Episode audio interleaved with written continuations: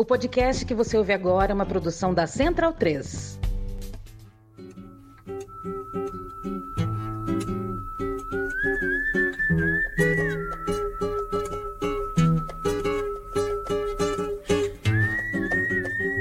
Salve, salve! Muito bem-vinda, muito bem-vindo a mais uma edição do Central Cine Brasil, episódio de número 211, numa produção da Central 3. Toda quinta-feira pinga um novo podcast no seu tocador de preferência e estamos no Instagram, em Central Cine Brasil. Você muito nos ajuda se puder seguir, compartilhar as postagens, fazer o podcast chegar a mais gente interessada pelo cinema brasileiro. Eu sou Paulo Júnior, o programa de hoje tá cheio e tem duas partes que eu vou tratar de explicar logo aqui no começo. Primeiro eu converso com o nosso Bruno Graziano, membro aqui do podcast, que tá lá no Festival de Cinema de Berlim.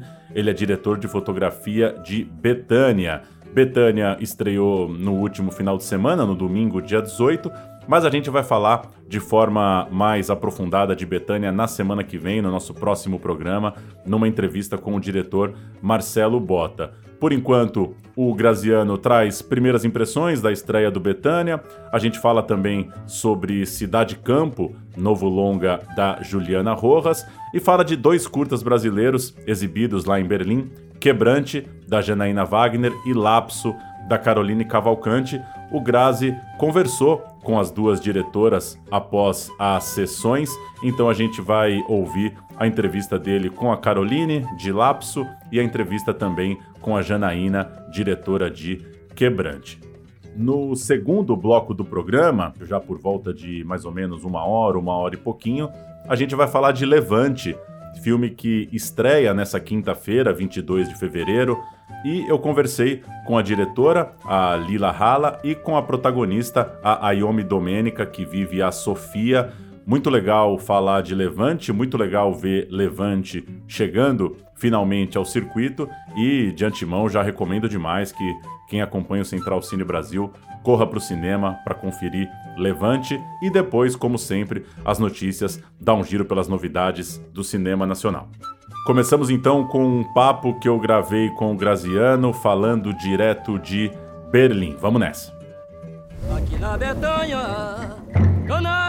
canta só, em cima daquela serra, já canta dos curiosos.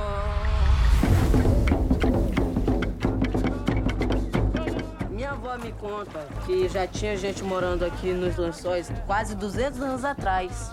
Foi só em 1982 que criaram o Parque Nacional dos Lençóis. E as pessoas que já moravam aqui foram proibidas de ter água, luz e esgoto.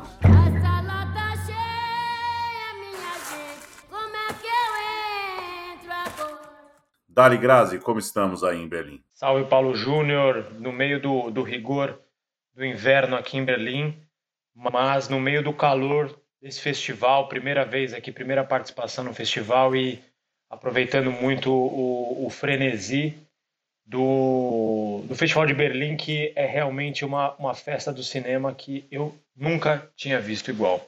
A gente vai falar mais de Betânia semana que vem, um programa especial para tratar do filme com o diretor Marcelo Bota, mas conta um pouco aí para gente da, da recepção, de como a sua vivência aí com Betânia também te mostra um pouco do interesse do público europeu, internacional pelo cinema brasileiro. Como que está sendo circular com Betânia aí? Olha, Paulo, o Betânia estreou no dia 18, é, um domingo, num, num cinema chamado Zoopalast, que é um cinema histórico aqui de Berlim, é um cinema centenário que sofreu uma reforma muito rigorosa é, no começo do século deste século e que tem uma das maiores salas e uma das maiores telas e uma das melhores projeções aqui da capital. É, são, são 800 lugares, é um cinema de rua que fica coladinho aqui com o Zoológico de Berlim, num bairro nobre aqui da, da, da cidade. O festival colocou a estreia, a World Premiere de Betânia, num dia muito nobre, que é o, dia, que é o domingo, e logo no começo do festival. Isso demonstra, demonstrou uma, uma, uma força muito grande né, do filme dentro da Mostra Panorama, que historicamente é uma mostra que, que abraça os filmes brasileiros, E a, a sessão foi incrível. Ela foi uma sessão um pouco diferente, porque o diretor, Marcelo Bota, ele conseguiu trazer, uma, a, a, além do elenco e da equipe, uma trupe de artistas, né? pessoas que fizeram parte do filme, mas também alguns outros artistas, para realizar uma, uma apresentação de boi no, final da, no começo e no final da sessão. Então, o festival, entendendo a importância deste, deste, deste acontecimento, abriu um tapete vermelho fora do protocolo, porque o tapete vermelho, historicamente, ele é um, um, uma característica dos filmes da competitiva, lá na Berlinale Palace, que é o palco principal. E o Betânia conseguiu essa tensão gigantesca num domingo, sala cheia, é, muita gente procurando ingresso sem conseguir. A sessão foi muito calorosa, é, teve muitos aplausos, né? O filme foi aplaudido durante vários minutos, depois foi aplaudido de pé. E teve o Q&A, que, é, que são as perguntas e respostas após a, após a sessão. Entrevista com praticamente todo o elenco teve o seu direito de fala. Foi muito emocionante, porque o elenco são maranhenses que muitos deles, é, é, a maioria deles tiveram sua primeira participação é, num cinema, num filme de longa-metragem. E teve o, o, luxo de ter a apresentação do Tião Carvalho, que é ator do filme, é um grande mestre de cultura popular, um mestre de boi, muito conhecido no Brasil, e, e que deu uma palhinha ali de algumas músicas. Então, assim, foi um grande acontecimento. O Merten, Luiz Carlos Merten, crítico de cinema, que escreve para o Estadão, Estado de São Paulo, ele colocou, ele cravou como a mais bela sessão até agora da Mostra Panorama. E eu acho que realmente dificilmente uma mostra vai, ou alguma exibição vai se igualar a de Betânia, até porque o filme é um filme brasileiro em todos os sentidos, né? É um filme é, pulsante, é um drama, é uma comédia, é um filme musical, é um, é um, é um filme que, que explora os dramas dos, dos personagens. Muito legal o Bota ter conseguido levar a turma do Boi, do Maranhão, essa, essa festa, esse folguedo muito típico do estado e que conseguiu ter uma palhinha ali ser apresentado para o público em Berlim. A gente vai falar mais do Betânia semana que vem, Grazi, para se aprofundar sobre o filme, mas só para fechar, para a gente falar dos outros brasileiros, é, fala um pouco aí da sua impressão de ver o trabalho nessa telona. A fotografia em Betânia ela é muito impactante, de fato, né? seja pela, pela beleza natural, né? De fato, né? Muito, é muito impactante para a gente viajar pelos lençóis maranhenses e acompanhar todo esse espaço, e também pela forma com que o filme retrata a protagonista, né?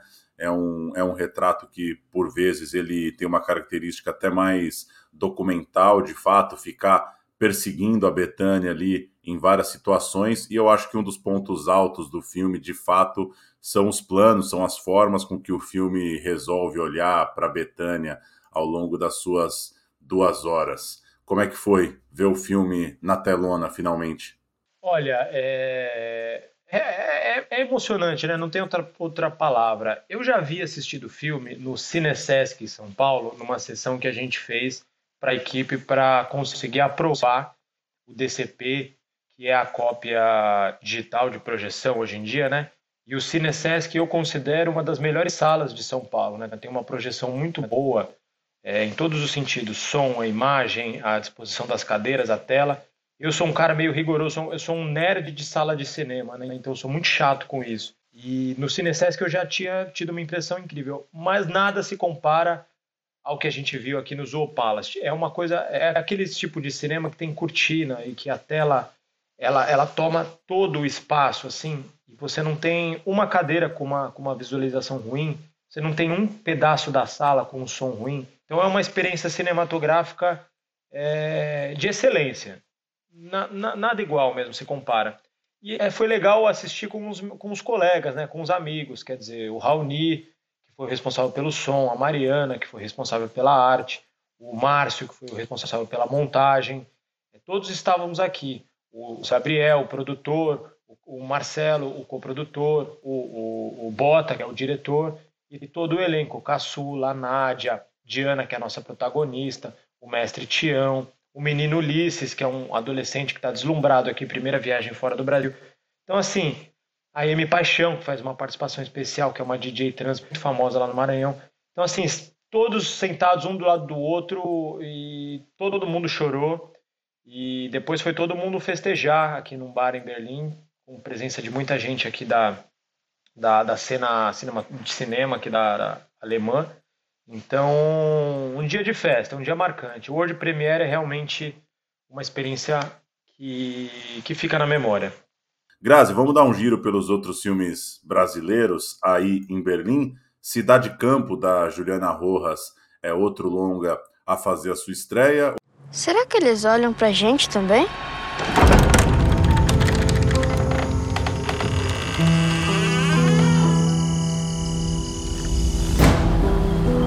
Você ouviu falar de uma barragem que estourou em Minas? Morava lá. Eita. Ele chegou a preparar o solo? Nunca me disse o que ia plantar aqui.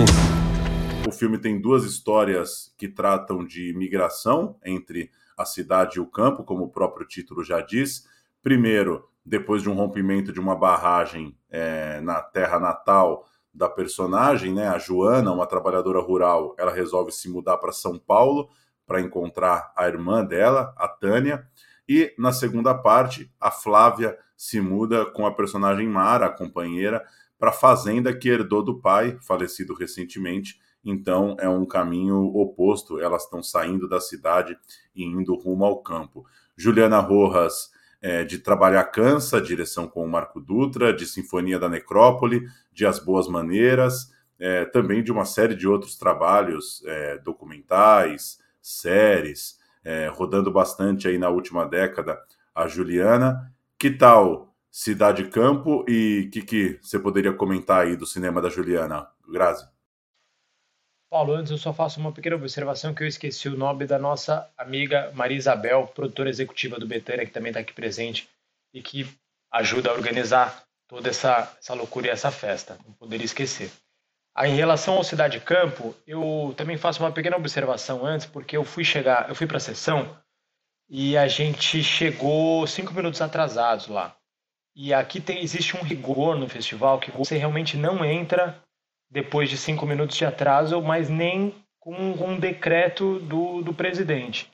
Só que por, por muita sorte, tinha um outro realizador brasileiro que está aqui participando do, do Talents, que é um amigo, ele participou da produção e é amigo da produtora e da diretora, e graças a ele eu consegui entrar, então eu perdi os primeiros cinco minutos do filme, mas cheguei na sessão que, que, que também foi uma World Premiere, que aconteceu na Cidade das Artes, Academia das Artes, aqui de Berlim, que é um espaço muito bonito, muito, uma arquitetura muito bonita, e é uma sala de 500, também com 500 lugares, uma projeção muito boa. A sala estava cheia, a sessão foi boa, porém eu, eu não senti uma, uma recepção tão calorosa do público, confesso, sendo muito sincero, é, comparado a outras sessões de outros filmes que eu estou assistindo aqui. Eu, o que eu percebi é, é, a Juliana ela tem um público fiel, ela já tem um reconhecimento, já tem uma moral aqui em Berlim. Então você vê um certo frenesi é, depois da sessão, no momento do Q&A, né, das perguntas e respostas, muita gente curiosa, muita gente querendo saber, querendo falar é, com, com, as, com a realizadora, com a produtora Sara Silveira, que também estava presente, e com o elenco do filme, com as atrizes que estavam presentes. É um, o Cidade Campo é um filme é, que eu considero um filme muito simples em sua realização, não é um filme com grandes pretensões. Ele é um filme, me parece, muito pessoal da diretora, e isso traz uma, uma qualidade que, é, que são histórias é, próximas da realidade dela, então é, é, tem uma, uma vontade muito sincera de falar de alguns temas. Tem uma, já uma, uma, uma cena que está repercutindo muito, que é uma cena de sexo entre as atrizes, que ainda vai, vai, vai dar o que falar, que é uma cena corajosa.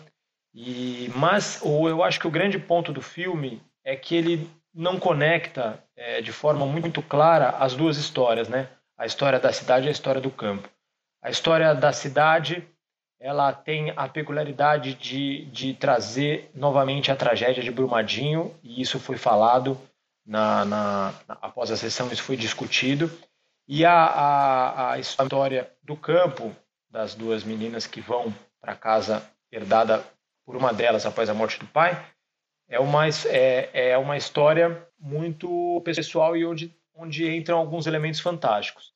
Enfim, Cidade Campo tem suas características de interesse, que já são peculiares do cinema da Juliana, que, que mistura gêneros, coloca elementos fantásticos, mas eu confesso que eu esperava uma, uma, um frenesi maior. O filme foi exibido, é, está participando da mostra Encounters, que é a mostra, uma mostra secundária da mostra competitiva, que prioriza diretores, diretores e diretoras jovens e filmes com, com linguagens mais ousadas, tem, tem chance de conseguir alguma premiação. O As Boas Maneiras, né, tinha sido lançado no Festival de Locarno, na Suíça, em 2017. Rodou bastante na Europa também. É, chegou a estrear, inclusive, né? Teve distribuição na França, em Portugal, Polônia, Bélgica, Alemanha. É, rodou bastante. Acho que é o principal filme até aqui da carreira da Juliana, também direção com o Marco Dutra. Fico curioso para assistir na sequência Cidade Campo. E vamos falar dos curtas, que são as realizações que você também conseguiu bater um papo para a gente trazer aqui no programa, Grazi. Começando pelo Lapso, da Caroline Cavalcante. É um filme que tem dois adolescentes como protagonistas ali na periferia de Belo Horizonte, a Bel e o Juliano. Eles, após praticarem atos de vandalismo, acabam tendo que cumprir medidas socioeducativas e é nesse trabalho que, obviamente, eles não estão muito afim de fazer a princípio, né? Eles estão fazendo por uma questão obrigatória da justiça. Eles passam a compartilhar a vida, compartilhar seus afetos, compartilhar os dramas da adolescência, da juventude. Lapso é um curta que rodou bastante. Eu tinha assistido no Festival de Curtas de São Paulo, depois assisti novamente numa sessão em Tiradentes e fiquei bem feliz de saber que o pessoal em Berlim se sensibilizou também em levar o lapso. Acho que é um filme muito honesto na sua abordagem, muito singelo, muito sensível e que gera uma identificação pela fase da vida dos personagens, né, dos dois adolescentes ali, do, do casal de adolescentes, de jovens, e também pela forma com que acompanha eles numa, numa, num olhar muito realista e muito, acho que muito, muito sincero sobre essa fase da vida que é tão complicada, tão repleta de, de mistérios, de incertezas. E aí, Grazi, antes da gente ouvir a Caroline, o que, que você achou do Lapso? É verdade, Paulo. É um curta muito, muito legal e que, e que teve uma exibição, uma recepção é, muito satisfatória aqui. E o Lapso foi exibido numa, numa, num programa de curtas muito, muito interessante. Eu achei que são curtas que dialogam entre si, cada um com uma linguagem, cada um com uma estética, cada um com uma narrativa diferente, mas com a temática muito parecida. E o, o, a Caroline falou um pouquinho depois da sessão, recebeu bastante aplausos e eu acho que ela, o que ela falou no nosso bate-papo é, contempla bastante aí é, o, que eu, o que eu consegui perceber do filme. Carolina, estamos aqui no Kino International, na, numa zona de uma herança soviética aqui de Berlim, num, numa sala de cinema que muitos da Berlinale dizem que é a mais linda de toda a capital alemã. Estreia do Lapso aqui em Berlim. Como é que foi? É, conta, antes, conta um pouquinho como é que foi essa trajetória do filme para chegar aqui na Berlinale. Bom, o filme ele começou a trajetória no Kinofórum lá de São Paulo. Então a gente estreou no Festival Internacional de Curtas de São Paulo. É, e a gente foi agraciado com um prêmio de melhor filme pelo Canal Brasil. Então a gente ganhou essa alegria, assim, né? E esse uh, pontapé aí para continuar, tá? O gasto para a gente seguir na carreira com ele. Então acho que foi um um bom, um bom motivo assim, né, para acreditar.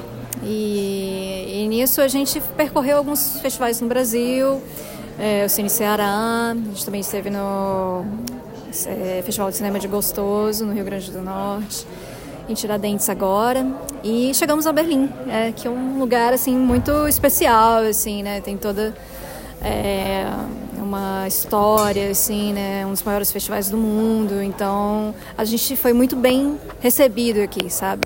É, o pessoal tem uma generosidade muito grande, assim, são, são muito gentis, assim, com a gente. Eu acho que para nossa representatividade brasileira, da comunidade surda, é, é muito importante, né? Ampliar esse aspecto, assim, de de exibições. Então eu acho que isso tudo só vai uh, só vai continuar assim, né? Só vai fazer a gente prosseguir mais, mais. Assim, acho que é, é por aí, aí o caminho que a gente tem feito. E o filme foi exibido hoje na mostra Generation, que é uma mostra que dialoga com um público mais jovem, com, conversando com outros filmes de lugares, filmes completamente diferentes, de vários lugares do mundo sala cheia, público muito jovem na sala, para assistir um filme brasileiro de Minas Gerais que conta uma história bem brasileira. Como que você acompanha essa, está acompanhando essa repercussão dessa troca cultural entre Minas Gerais e Alemanha?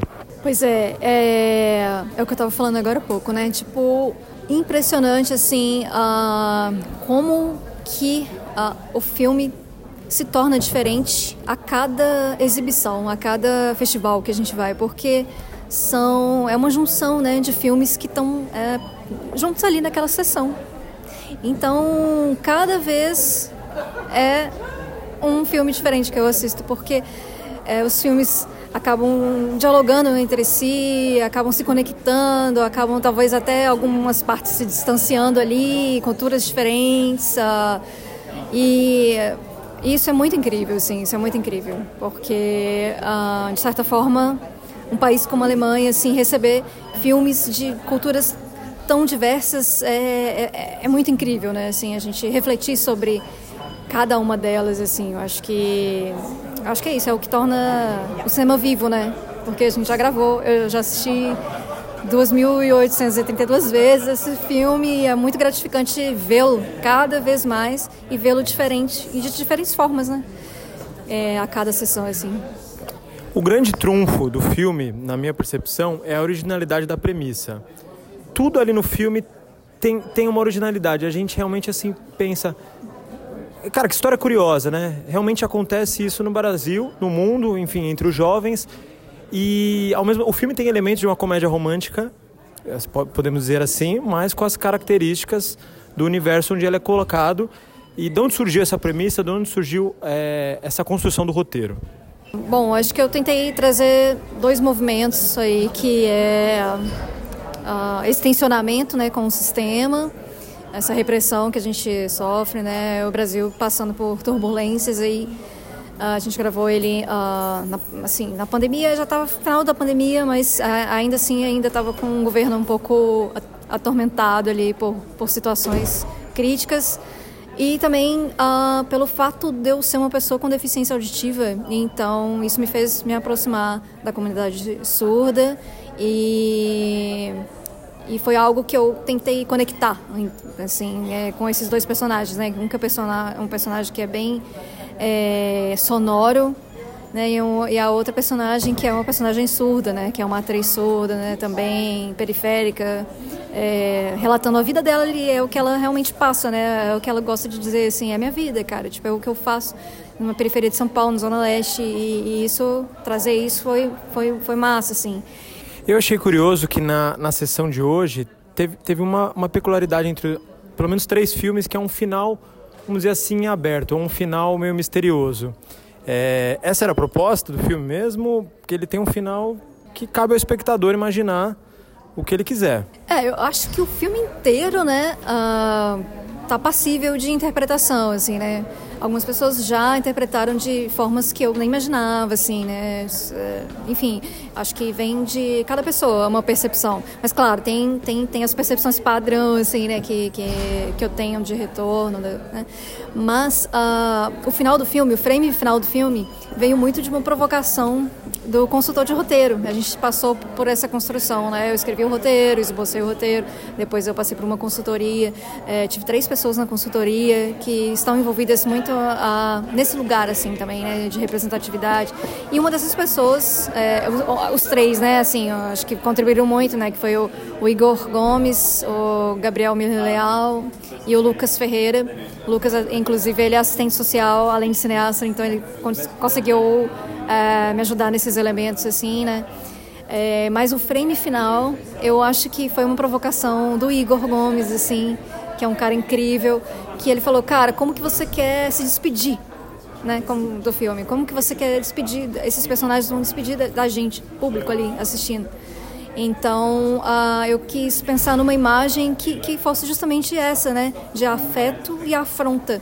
É, eles estão juntos, ali, né, de mãos dadas, mas ao mesmo tempo do outro lado daquele horizonte ali é, ainda existe uma certa repressão, né?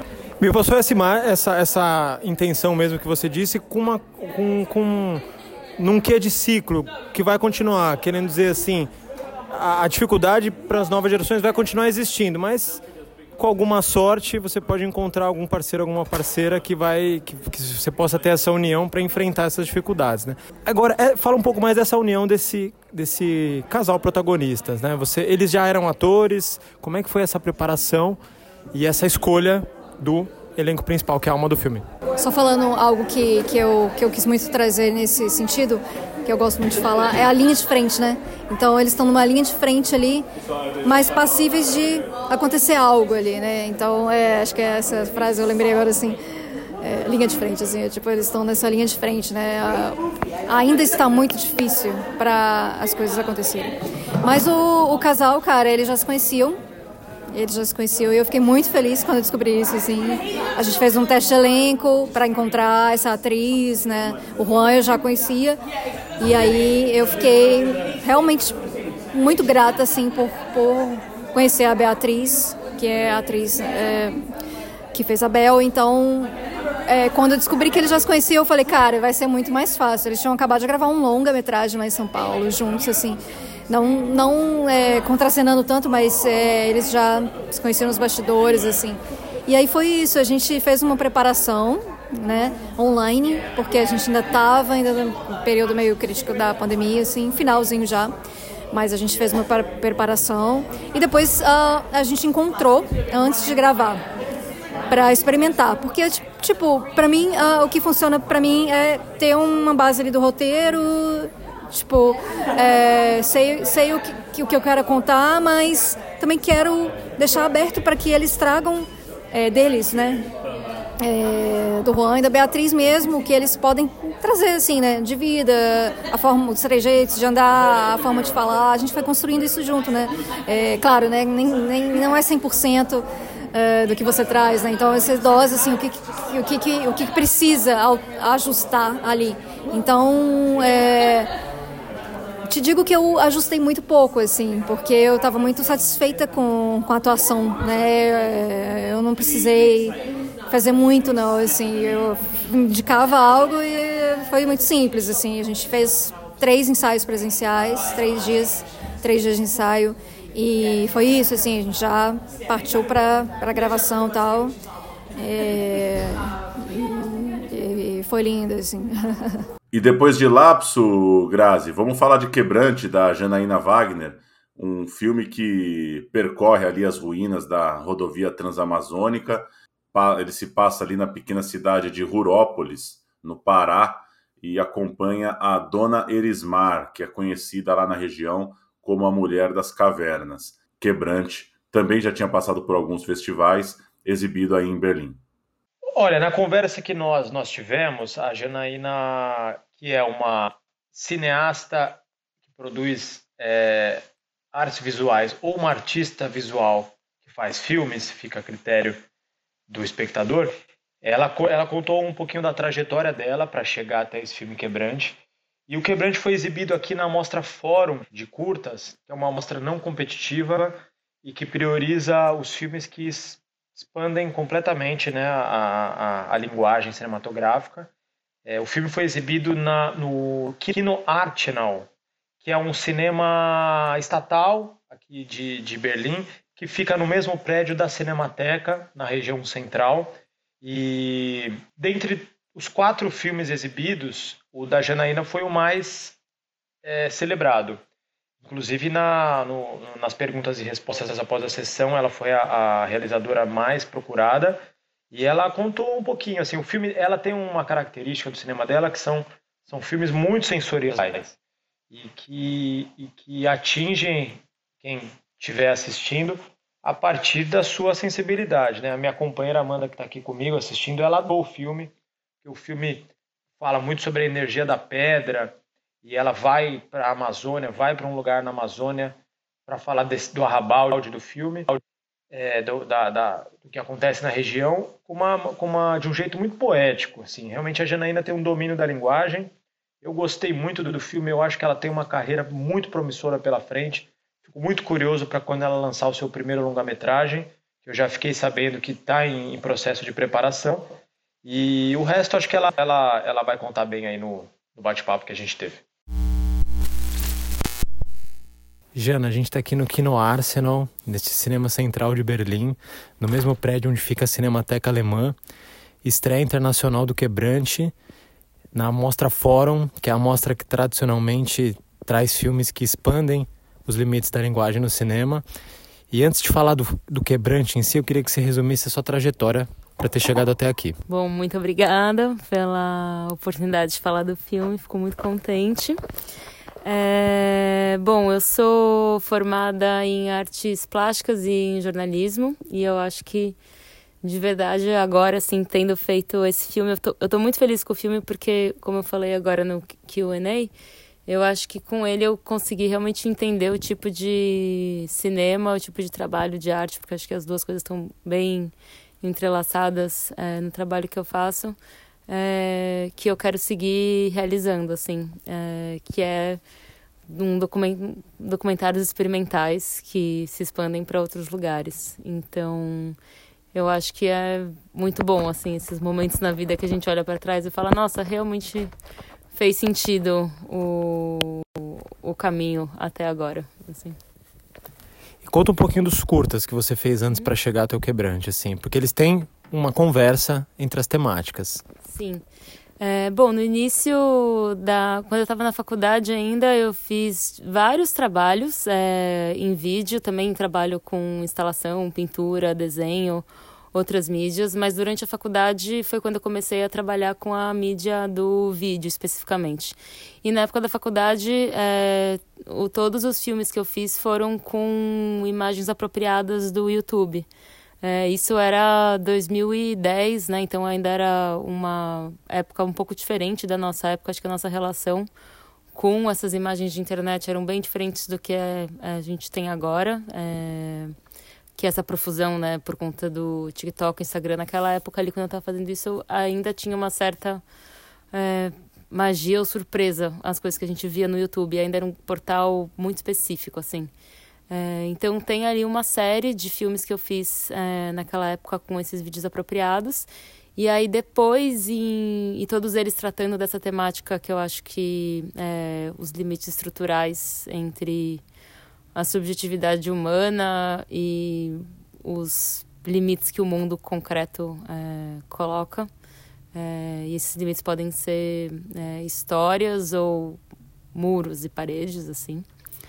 E aí, em 2016, eu é, recebi uma bolsa chamada Bolsa Pampulha. É, fiquei seis meses em Belo Horizonte e a Bolsa Pampulha foi o primeiro trabalho que eu fiz é, um, maior, assim, né? Porque era uma bolsa de seis meses, uma residência de seis meses em Belo Horizonte, que tinha uma verba de produção. Então foi a primeira vez que eu olhei que eu tinha uma verba para fazer um trabalho novo, assim, um trabalho que é, ia ser comissionado. E aí ali eu fiz um filme num campo de mineração desativado de ferro que se chama Lobisomem, onde eu olhava para o campo de mineração desativado como um lobisomem contemporâneo, onde a imagem, é, não sei, a, a parte minerada é, seria o humano e o resto que sobra ali em volta é, de natureza que não foi carcomida, o lobo. Então era esse campo de mineração desativado como essa grande boca de um lobisomem.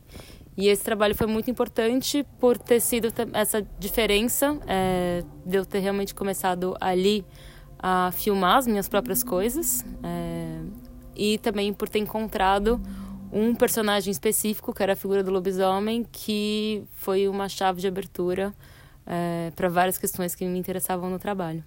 Depois do lobisomem eu fui. Eu voltei para São Paulo durante um tempo, depois de Belo Horizonte, e aí eu passei num mestrado na França, fui, fiquei, fui morar na França, fui, fiquei cinco anos ali, então foi nesse momento que eu fui.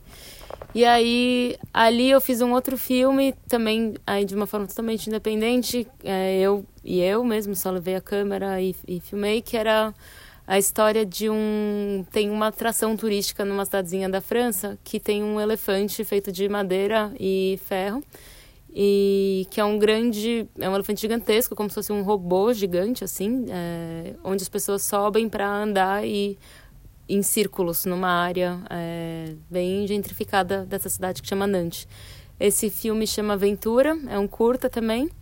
E ele também já é muito ligado com as questões do lobisomem, mas de uma maneira diferente, mas tem procedimentos parecidos que também tem um texto embaixo, é, na formato de uma legenda, que é um poema do Carlos Drummond de Andrade, que chama é, O Meu Elefante, onde ele fala é, desse paquiderme que vive num mundo onde ninguém mais acredita nos bichos e duvida das coisas. E aí é um ensaio sobre, um ensaio homenagem sobre esse elefante solitário robô que fica andando em círculos. É... Depois desse filme, eu entrei nessa residência, que é o Le e aí lá é, eles são uma residência produ produtora, né? Então eles produzem dois trabalhos em dois anos. E aí o trabalho do primeiro ano é um filme chamado Licantropia, que eu segui é, pesquisando a figura do lobisomem, mas aí de uma maneira mais expandida. Então eu vejo o filme quase como um fanzine, é, uma colagem sobre a representação do lobisomem em diferentes momentos da história. E aí é, é isso, é um filme de 27 minutos. É, em seguida dele, a outra produção maior que veio é o A Curupira e a Máquina do Destino, que também foi produzida pelo Frenoir, foi meu filme de segundo ano. No meio desse tempo tem um outro filme chamado Cães Marinheiros, que eu filmei também sozinho, de uma maneira totalmente independente. Quando eu estava fazendo a pesquisa para Curupira, eu estava nessa estrada que é a BR-319, é, e aí numa cidadezinha ali, perdida assim no meio da estrada, que parecia a zona do Tarkovsky, assim, um lugar realmente muito ermo. E também usando esse procedimento do texto, é, só que dessa vez é um texto chamado Cães Marinheiros, que é um poema, conto do, de um poeta português chamado Herberto Helder. E aí, quando eu estava fazendo essa viagem de pesquisa para Curupira, eu passei por essa cidade, que é uma cidade das ruínas da borracha, que chama Noveirão.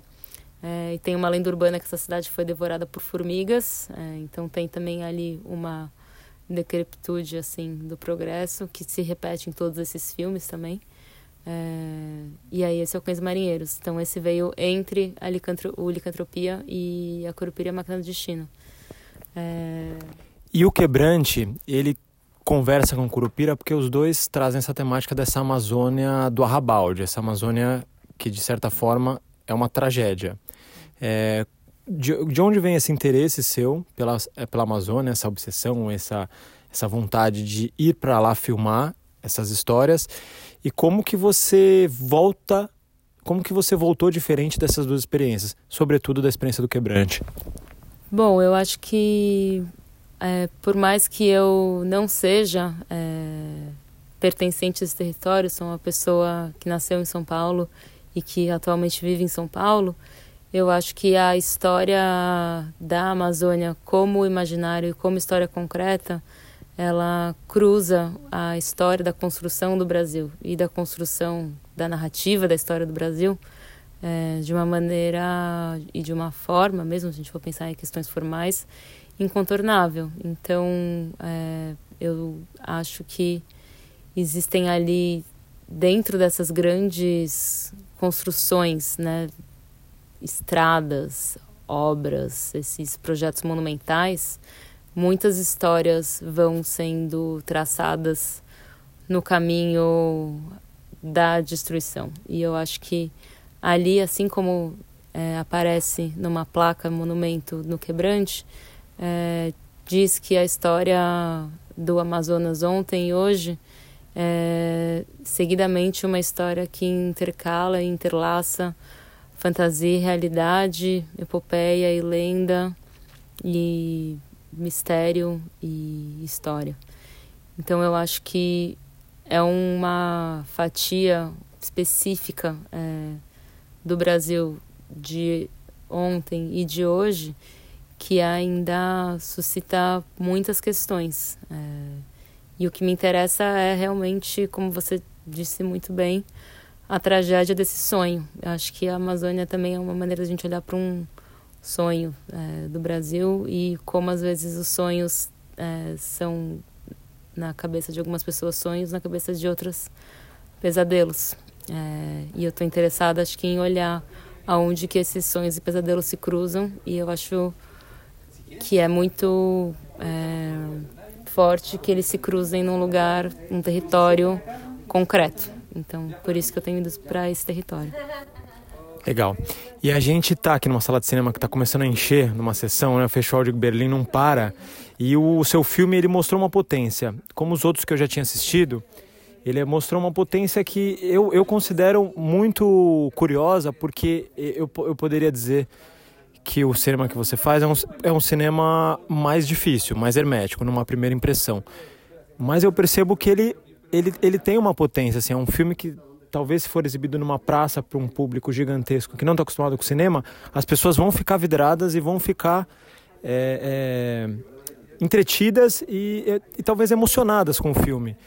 Como é que é essa construção? Você, você, você tem esse pensamento narrativo é, na, na, na, na preparação do seu filme ou não? Eu fico muito curioso com esse processo criativo. Como é que você é possível dizer um pouquinho de como, como que é a preparação dos filmes? Sim, é, bom, eu parto sempre de uma imagem, assim, eu acho que a imagem principal, acho que a imagem principal desse filme era essa ideia de construir, é, acho que, a, não, a, a, talvez a segunda imagem era a ideia de construir esse cinema dentro de uma caverna, que é um projeto desse artista de land art americano chamado Robert Smithson, que chama o verdadeiro cinema underground, cinema caverna que é construir um cinema dentro de uma caverna onde os espectadores são as próprias pedras.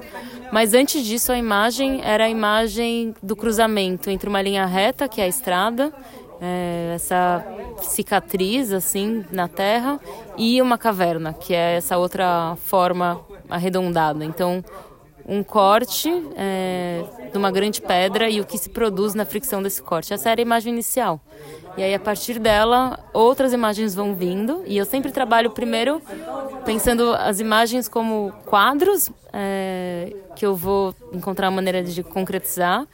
E aí a segunda parte é como que, inter, como que eu intercalo esses quadros. Mas primeiro eu parto de uma série de imagens e aí depois, muito no processo da montagem, depois que eu já filmei, que eu vou tentar encontrar essa maneira de costurar eles que faça sentido que não seja hermética, porque é, para mim é muito gratificante que o filme seja, ah, não sei, compreensível inteligível, ou que seja é, sensível a pessoas de diferentes é, repertórios, assim. Então, também todos esses elementos é, que aparecem, é, também acho que são maneiras de chegar nisso, porque não tem nada mais pop do que a lua, eu acho, assim, né? E as músicas, mesmo na Corupira também, eu tento trabalhar com esse lugar do pop, que é um lugar que, que me interessa muito mesmo.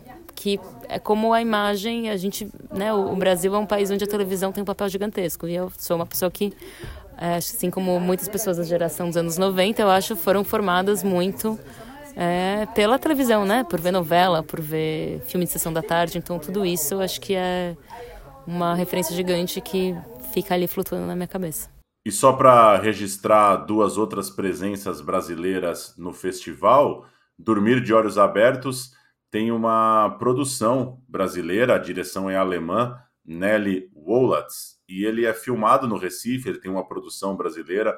O filme tem é uma coisa meio Lost in Translation, né? A coisa da do turista, né, da pessoa de fora ou turista tá um pouco com dificuldades de, de comunicação, de convivência em outro país. O filme tem uma turista taiwanesa é, meio perdida no Recife, tem também um vendedor chinês numa loja de guarda-chuva na capital pernambucana, histórias que vão se cruzando ali no Recife. Outra história, por exemplo, uma jovem que trabalha para a tia dela numa loja de roupas, e o filme é, tem essa, essa produção bem espalhada pelo mundo, né? Brasil, Taiwan, Argentina e Alemanha, uma direção alemã, mas tem esse braço brasileiro e leva também o Recife para a tela. E outro filme que tem, de certa forma, uma, uma participação brasileira é o Chikun, filme israelense, dirigido pelo Amos Gitai, é uma produção da empresa brasileira Ventre Studio, é uma adaptação da peça Rinoceronte e, segundo o diretor, um, um grito contra a política do governo atual de Israel. O texto trata também de uma certa, uma espécie de uma alegoria do autoritarismo, então um filme bastante quente para o debate contemporâneo, principalmente diante dos, dos ataques de Israel à região da Palestina. Brasil presente também com duas produções de longas, além, claro, de filmes é, no, no laboratório para talentos, em finalização, e do, das dezenas de produtores, produtoras que estão aí em Berlim. O papo que, que os brasileiros estão tendo por aqui nos bastidores é de que é um ano de retomada, após alguns anos aí de dificuldade, tanto de pandemia quanto de, de conflitos políticos. Então, eu acho que o festival como um todo é, eu sinto que realmente ele está num ano espetacular. Assim, é, se, a, se a participação brasileira esse ano não é tão é, considerável, não é tão é, extraordinária quanto em outros anos, ela já é um, um sinal de que Berlim voltou a, a, olhar o cinema brasileiro com, com atenção. E para além da seleção, esse ano, é, a, o governo do estado de São Paulo, por exemplo, ele, através de um programa chamado Creative SP, ele apoiou a visita de algumas produtoras aqui para as reuniões de mercado. E também muitas produtoras vieram por conta. E eu acho que isso é uma política que deve ser mantida, independente, é uma política de Estado que deve ser mantida, cultural, independente do governo que esteja eleito, porque é realmente uma, uma pulsação. E ontem aconteceu, anteontem, perdão, dia 19, aqui aconteceu a recepção da Embaixada Brasileira, que foi um dos, dos eventos mais é, procurados e celebrados aqui do, do, do, da Berlinale. Né?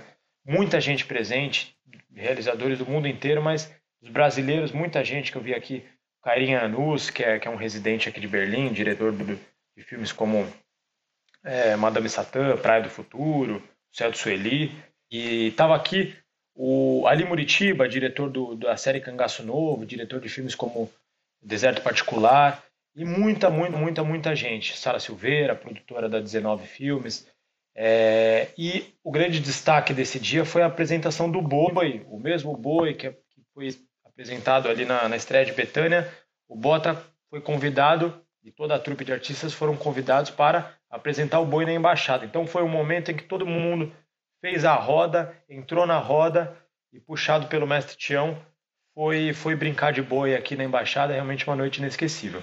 Legal demais. Vamos dar um giro pela participação do Brasil em Berlim nos últimos anos. Eu vou fazer um recorte temporal, começar por os últimos é, cinco anos, digamos, vai, de 2019 para cá.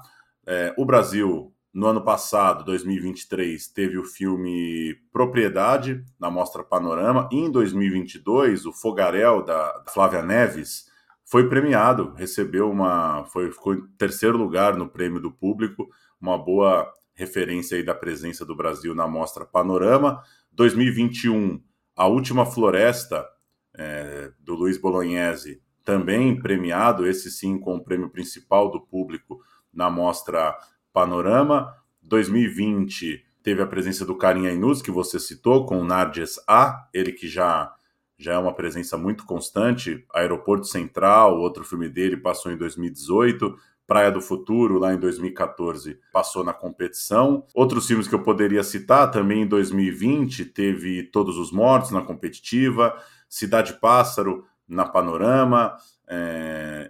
outros filmes da época aí acabando sendo premiados. Tinta Bruta levou o prêmio TED como melhor ficção, Bicha Travesti levou um prêmio TED como melhor documentário. É, eu destacaria também que 2019, um ano bem importante para o cinema brasileiro, pela presença de Marighella, esse fora da competição, né? Filme do Wagner Moura, e também um momento ali que a Mostra Panorama exibiu Divino Amor, do Gabriel Mascaro, exibiu Greta, do Armando Praça. Acho que são são alguns destaques que poderia citar. Aproveito para registrar também os filmes do Marcelo Gomes, né? Estou me guardando para quando o carnaval chegar, passou na entre os documentários. É, anos antes, Joaquim passou na competição. E ainda lá em 2014, O Homem das Multidões, que ele dirigiu junto com o Cal Guimarães, também foi exibido na Panorama. Que tal, Grazi? É, é, é, interessante dizer, Paulo, que se você pegar é, realmente a participação brasileira vamos, de, do século passado para esse, no Festival de Berlim, como antigamente era realmente uma raridade um filme brasileiro participar do festival, e existia uma coisa que era uma certa indicação né, da, da Ancine ou da, da agência, do, do, da empresa de cinema de sua época, que que tinha que fazer um lobby, uma política muito grande. De uns tempos para cá, com uma certa polarização maior do brasileiro, já pós-retomada, vamos, vamos colocar assim, de 2010 para cá, os filmes já conseguiram uma, uma inserção maior, não só na mostra competitiva, mas nas mostras paralelas, nas mostras diversas, porque o festival ele possui uma, uma organização complexa e a, são quatro, pelo, pelo menos quatro mostras principais, e a Mostra Panorama, que é a mostra que mais abraça o cinema brasileiro, se você pegar numericamente, é muito curiosa, porque ela é uma mostra é, que foge da competição, mas que ela tem o prêmio do público, que é o, o prêmio, eu considero o segundo prêmio mais importante, só perde para o Urso de Ouro, em termos de relevância. Porque deu para ver como o público ele, ele faz questão de votar no final da sessão, né? Todo mundo recebe uma cédula, uma curiosidade de que aqui o voto é de trás para frente, então você pode votar de 1 a 6. 1 é o voto máximo, 6 é o voto mínimo. E as pessoas realmente não saem dessa sessão sem votar. Eu achei, eu, eu achei um rigor muito impressionante e fazem questão de, de dar um. Eu vejo que as notas são reais. Você pode colocar uma observação sobre o filme na, na, na cédula. Então, os filmes brasileiros, por exemplo, que ganharam o prêmio do público, que foi o que, Horas ela, o que Horas Ela Volta, em 2015, e o A Última Floresta, em 2021, é, são grandes filmes. Não à toa são filmes que já estão marcados, são filmes que, que já têm o seu lugar na história. Né? A Última Floresta foi exibido, foi, ganhou esse prêmio através de uma mostra online, que foi no ano da pandemia, mas O Que Horas Ela Volta é um filme que marcou a época aqui. Foi aplaudido por 10 minutos, segundo os relatos da época, e ganhou esse prêmio principal.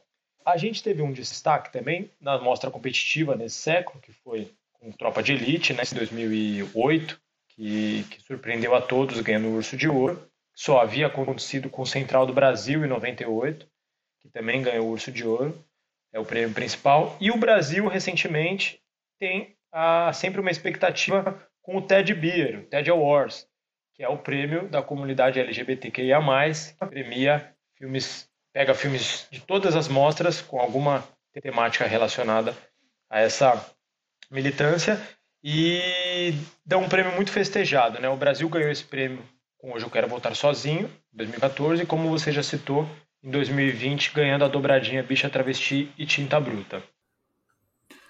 Boa, você citou o Que Horas Ela Volta em 2015 da Ana Mulayer, ela voltou na mostra Panorama no ano seguinte, com Mãe Só Uma, também uma realizadora brasileira muito presente em Berlim. Eu destacaria também o ano de 2017 com quatro longas que renderam muito aqui no Central Cine Brasil, como Nossos Pais, da Laís Bodans, que passou na Panorama, Pendular, da Júlia Murat, passou na Panorama, Vazante, da Daniela Thomas, também na Mostra Panorama, e No Intenso Agora, do João Moreira Salles, entre os documentários, né, a Panorama Doc, quatro longas que renderam demais, né? Em 2017, uma presença bem firme do Brasil. Como você citou, 2014 é um ano muito marcado por Hoje Eu Quero Voltar Sozinho, esse sucesso do Daniel Ribeiro, que está completando 10 anos, portanto, da sua estreia nesse fevereiro de 2024. E aí a gente tem um salto ali de 2014 para uma repercussão maior, né, para uma presença novamente do cinema brasileiro, né, fazendo essa, essa lista retroativa, para 2008 e 2007. 2008, ano de Tropa de Elite, Urso de Ouro, filme do Zé Padilha, e 2007, outro filme muito marcante do cinema brasileiro, competiu em Berlim, o ano que meus pais saíram de férias, do Karl Hamburger, que voltou depois em 2012. Aí a gente tem um salto né, nessa, nessa representatividade brasileira para a Central do Brasil, já em 98, Urso de Ouro.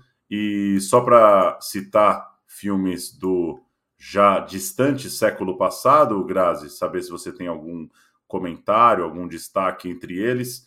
Ilha das Flores, é, reconhecido também com Urso de Prata lá em 90. A Queda passou na mostra competitiva, prêmio especial do júri em 77, Os Deuses e os Mortos, exibido em 70, Os Fuzis, é, Urso de Prata, prêmio especial do júri, lá em 64, e Os Cafajestes em 63. Algum comentário aí para a gente passar régua nessa história brasileira em Berlim? Paulo, minha vontade era conseguir voltar no tempo e estar aqui em Berlim na, nas estreias de filmes como a Ilha das Flores e Central do Brasil. Minha pesquisa rápida que eu fiz aqui nos jornais da época, ah, parece que o Central do Brasil foi é, aplaudido de pé durante 10 minutos e com gente dizendo que nascia ali uma obra-prima, nascia ali um clássico. E isso é, é um acontecimento muito raro, porque apesar da festa e apesar do, do, do glamour e, da, e do respeito, que, que o festival tem com os filmes, eu sinto aqui um pé no chão muito grande em relação a essa exaltação. Quer dizer, o filme primeiro tem que cumprir aqui o seu ritual para depois é, receber uma certa, né, uma certa, um certo louro maior assim. Mas esses dois filmes, né, que a gente sabe hoje em dia que são obras primas e que foram premiados, foram consagrados aqui em Berlim, eu tenho muita, muita vontade de, de ter estado aqui presente. Boa. Cada ano tem uma seleção, né? Não dá para a gente prever o futuro. Cada ano vai ter uma, uma concorrência nova e um novo momento do cinema, mas acho que dá para dizer que o Brasil vai estar sempre presente em Berlim pelo interesse de um público internacional para o nosso cinema, pela diversidade do nosso cinema, né? A gente falou de Betânia, Cidade Campo, Lapso e Quebrante, filmes completamente diferentes entre si, né? O Brasil tem essa capacidade de enviar filmes com uma diversidade impressionante, né? uma, uma riqueza de diversidade que acho que é de fato a marca do nosso cinema. E é bom saber que a presença brasileira da arte, da cultura brasileira, tão, a presença está sendo muito forte, muito interessante aí em Berlim. Grazi, valeu pelo papo, pelo seu tempo aí em viagem. Capricha no, no agasalho, porque deve estar tá feio o negócio por aí. E a gente se fala na semana que vem, aí sim com Marcelo Bota, para tratar mais profundamente de Betânia e para vocês também levarem para o programa aqui uma última impressão de premiados nos dias finais de Berlim. Valeu! Valeu, Paulo. Eu coloco minha jaqueta e você se prepara para curtir uma praia carioca. Vamos nessa. Bora! Vamos! Ponto de Sofia!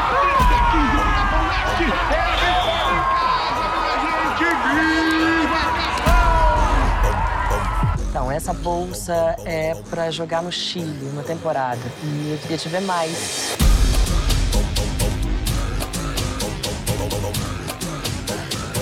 Você também já menstrua esse início? Já. Mas.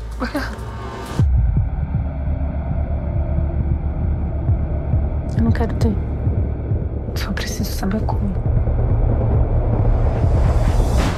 O médico que minha irmã foi cobrou 8.600 reais. Falou que a galera que tem grana normalmente faz com o cara mesmo. Ah, esse é o problema, né? Quem tem grana e quem não tem. Joga a porra do seu futuro no lixo! Ah! Tô aqui.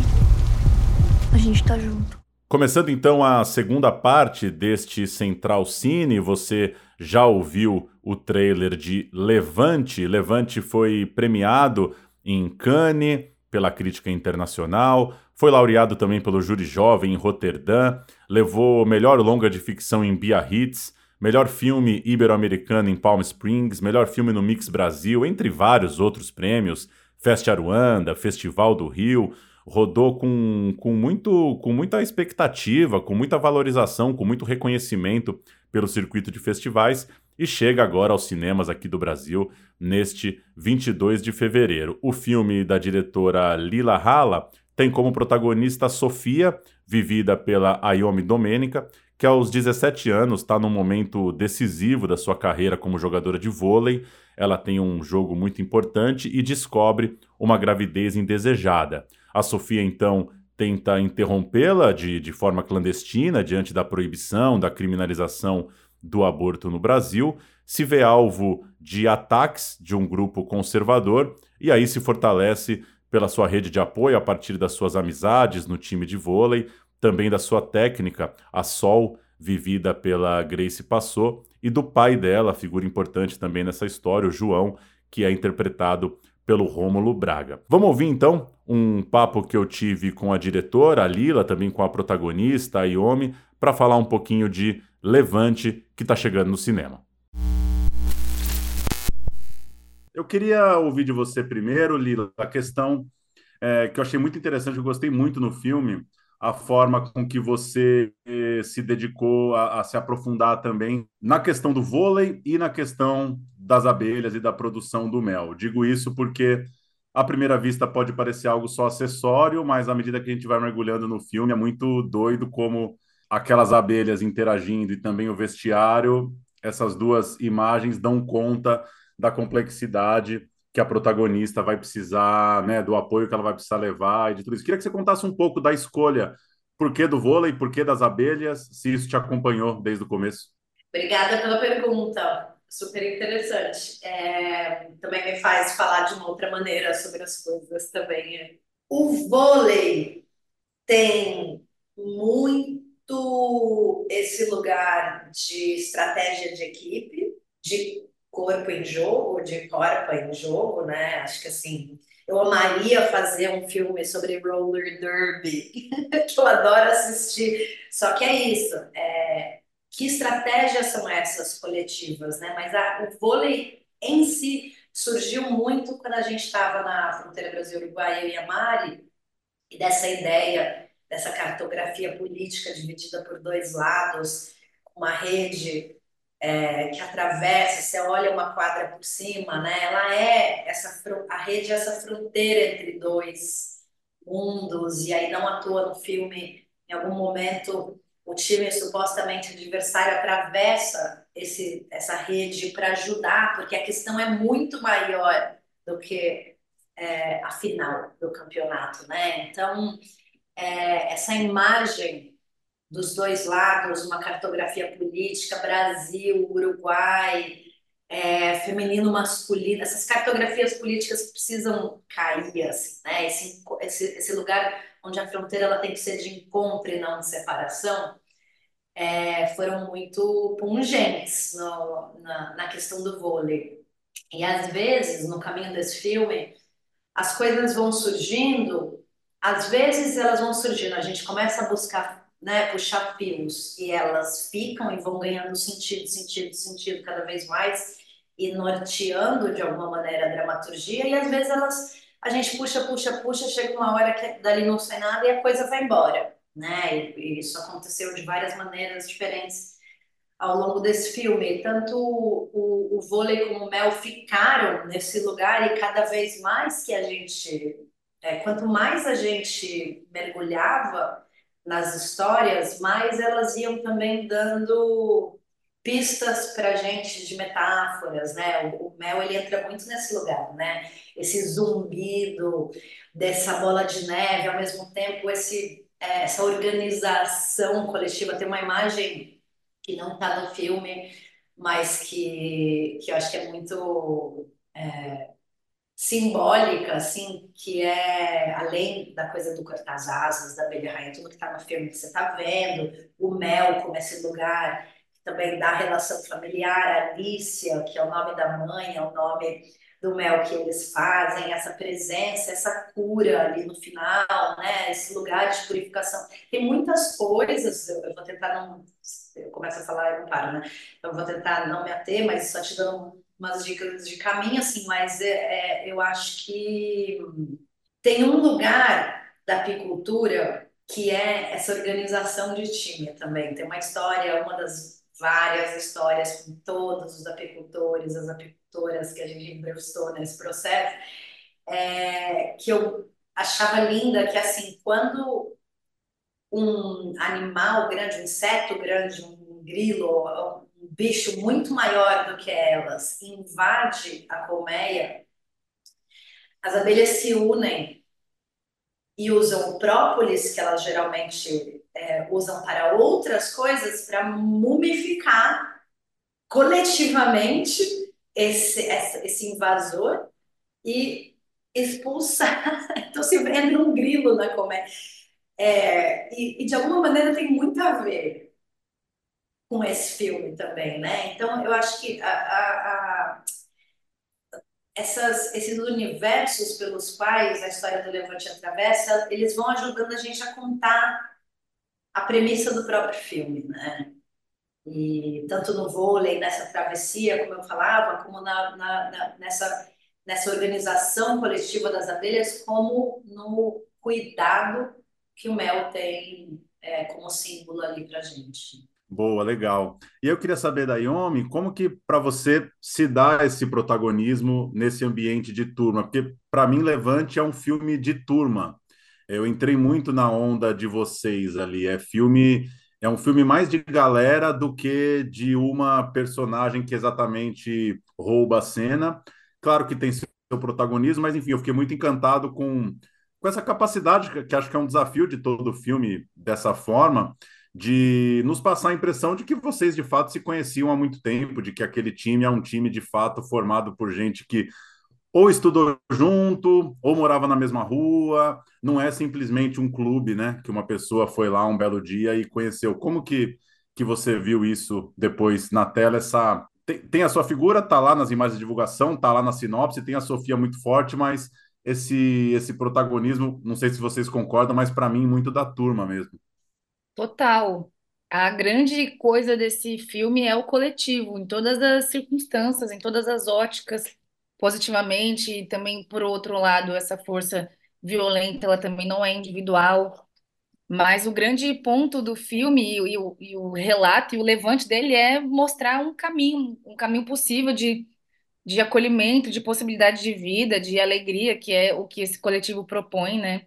Olha, esse formato, como foi feito, e até esse protagonismo também ser dividido com esse coletivo foi e está sendo fundamental, porque é um filme muito difícil. Se for pensar só no tema e só na, no peso da história, o simples fato de lidar com tudo isso, de contar essa história muito, muito bem dividida entre tanta gente, já é, já é muita coisa, já foi muito importante, já tem sido. A gente ir para lugares e falar sobre o filme com tanta gente, poder trocar com tantas pessoas, não só quem faz parte do elenco, mas as outras pessoas dos outros departamentos também poderem trocar diretamente com a gente também foi muito importante. A gente tinha uma troca muito papo reto e muito honesta e horizontal, assim, com figurino, com caracterização, direção de arte, o som, é, própria Lila em todas as, as pontas que ela assume também. Tudo isso, eu acho que além de dar uma. Além de trazer esse ar de que a gente é muito íntimo, e de fato a gente se tornou, é, traz muita honestidade para o trabalho, porque todo mundo se vulnerabilizou muito para contar uma história muito real, justa e com tantas interseccionalidades, né? Porque no fim das contas é tanta camada, tanta coisa que o filme tem que a gente e- daria para fazer 200 filmes a partir desse. É, ele só é tudo isso porque todo mundo foi muito generoso. Eu sinto que muito do que tem na- no meu trabalho, assim, e na construção da Sofia é porque todo mundo foi muito generoso também. Cada encontro foi uma história individual, cada, cada contracenação foi uma, um alimento muito grande também para essa personagem. Então, eu sinto que é, todos esses protagonismos, eles são generosos uns com os outros, eles se alimentam e, e fazem com que essa história seja muito mais do que uma história individual e que a gente saia de lá sabendo que a gente está falando de milhões de pessoas e falando de coletivo. A gente sai com essa convicção de que é um filme sobre grupo. Você saiu com isso, tipo, é um filme de galera, é um filme de galera, por conta disso também, por ter tanta, tanta entrega. E essa escolha muito, muito é, precisa da Lila também. Foi um desejo desde o do começo, assim, né? E a gente Um sempre desejo de cada uma dessas. Eu, tô, eu mudei? Ah. É, Tá desejo de cada uma dessas pessoas que foram entrando com a gente, né? Então foi se tornando um desejo de, de muitos. E por fim, rapidinho para eu não estourar também, queria saber, Lila, a responsabilidade de tratar de um tema como o aborto, como...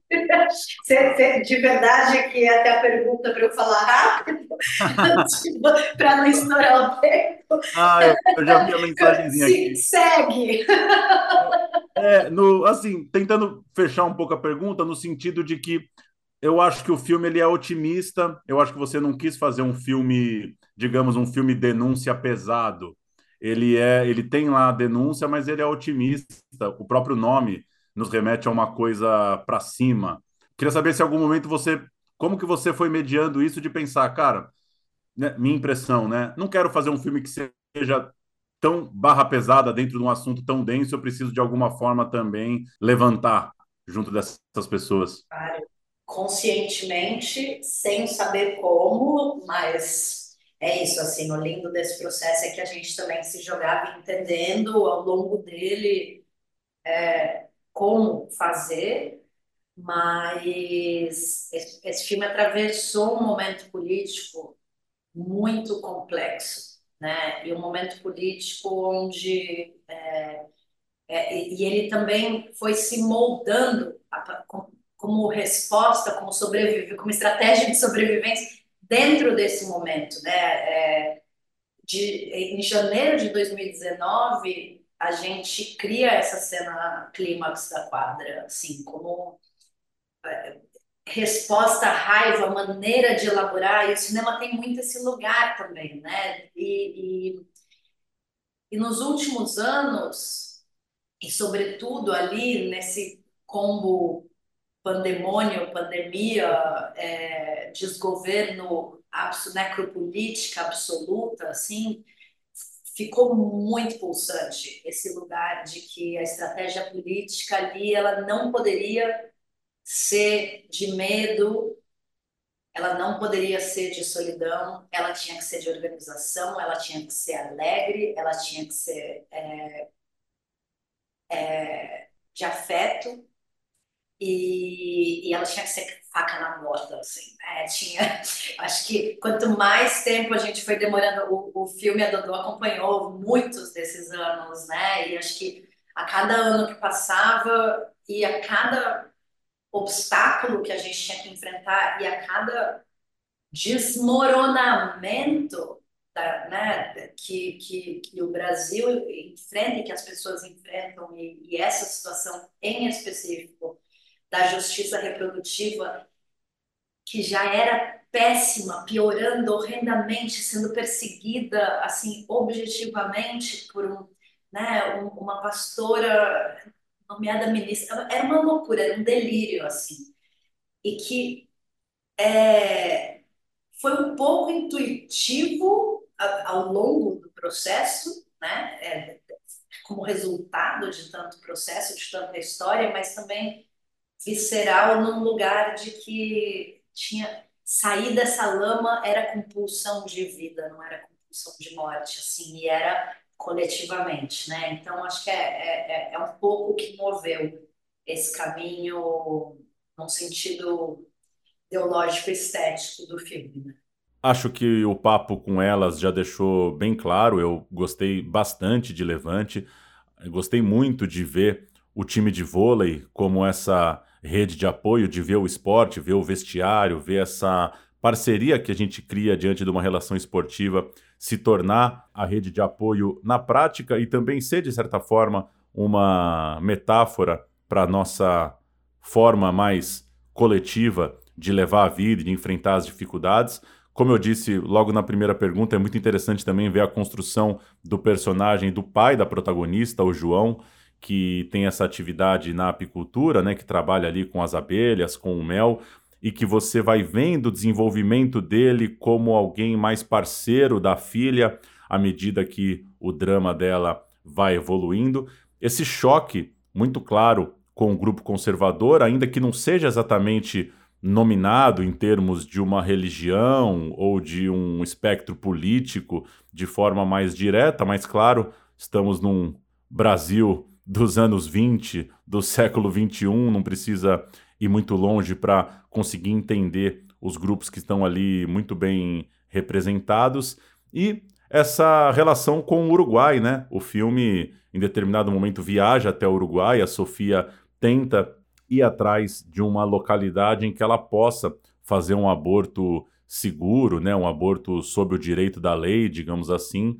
Então tem também essa relação de fronteira, de vizinho. Então acho que o filme trata desse tema tão sério e tão, tão duro, tão urgente, que é o aborto, mas de uma forma, é, como eu até falei ali na última pergunta e a Lila traz também na resposta, de uma forma que seja para frente, que seja de união propositiva, que seja de apoio com foco nas coisas darem certo, né? Não que seja num sentido de lamento ou num sentido de derrota política. Muito longe disso. É um filme otimista, é um filme que mostra a força desse grupo, a força de, desse grupo de jovens que está ali unido pelo esporte, unido pelo vôlei, por uma relação que se dá ali na quadra, no vestiário, mas que também se mostra como uma força coletiva diante do conservadorismo, diante muitas vezes de um certo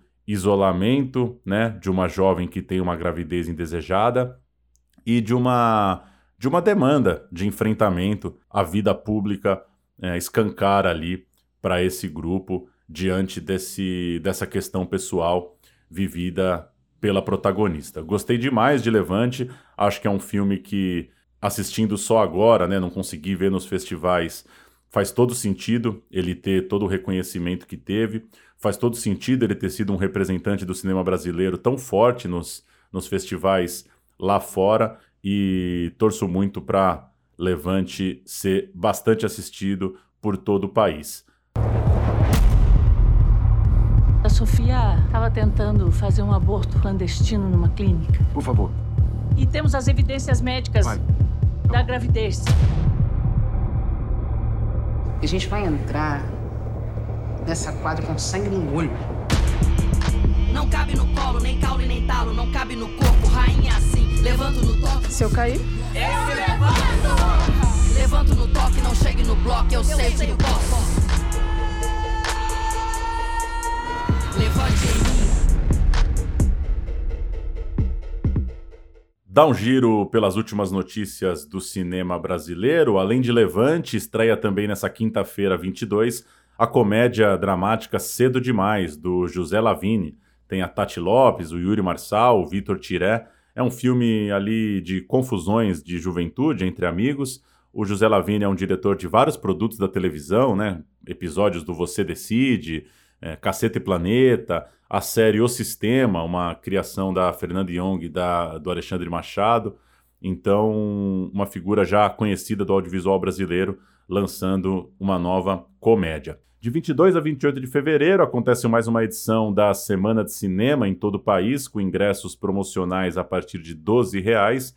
A mobilização vale para as principais redes espalhadas pelo Brasil e contempla também combos, lanchonete, coisa do tipo, já que a grana é de fato um dos problemas da distribuição do nosso cinema, vale destacar essa semana promocional em praticamente todas as principais redes que têm salas pelo país. O Instituto Zeca Pagodinho, em parceria com a Escola Brasileira de Audiovisual, estão lançando o primeiro Festival de Cinema de Xerém, em Duque de Caxias, no Rio de Janeiro. Inscrições para curtas de até 20 minutos, filmes que podem ser enviados até o próximo 10 de março. Tá lá em festivaldexerém.com.br. Saudar mais uma mostra, mais um festival para espalhar, descentralizar o cinema brasileiro.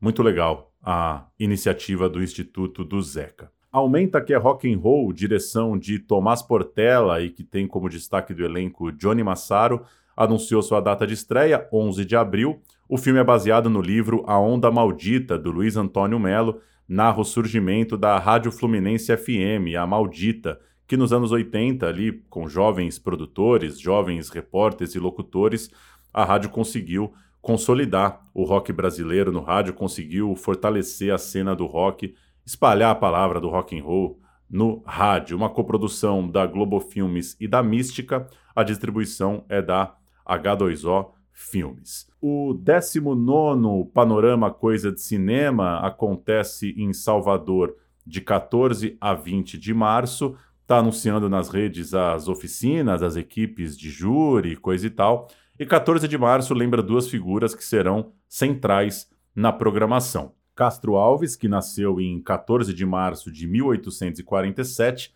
e Glauber Rocha, que nasceu em 14 de março de 1939. Tem oficina de crítica, tem também o Panlab de montagem, que vai ter nessa edição a grande Cristina Amaral, e a gente segue acompanhando a programação do Panorama Coisa de Cinema, dessa já tradicional mostra lá de Salvador, aqui no Central Cine.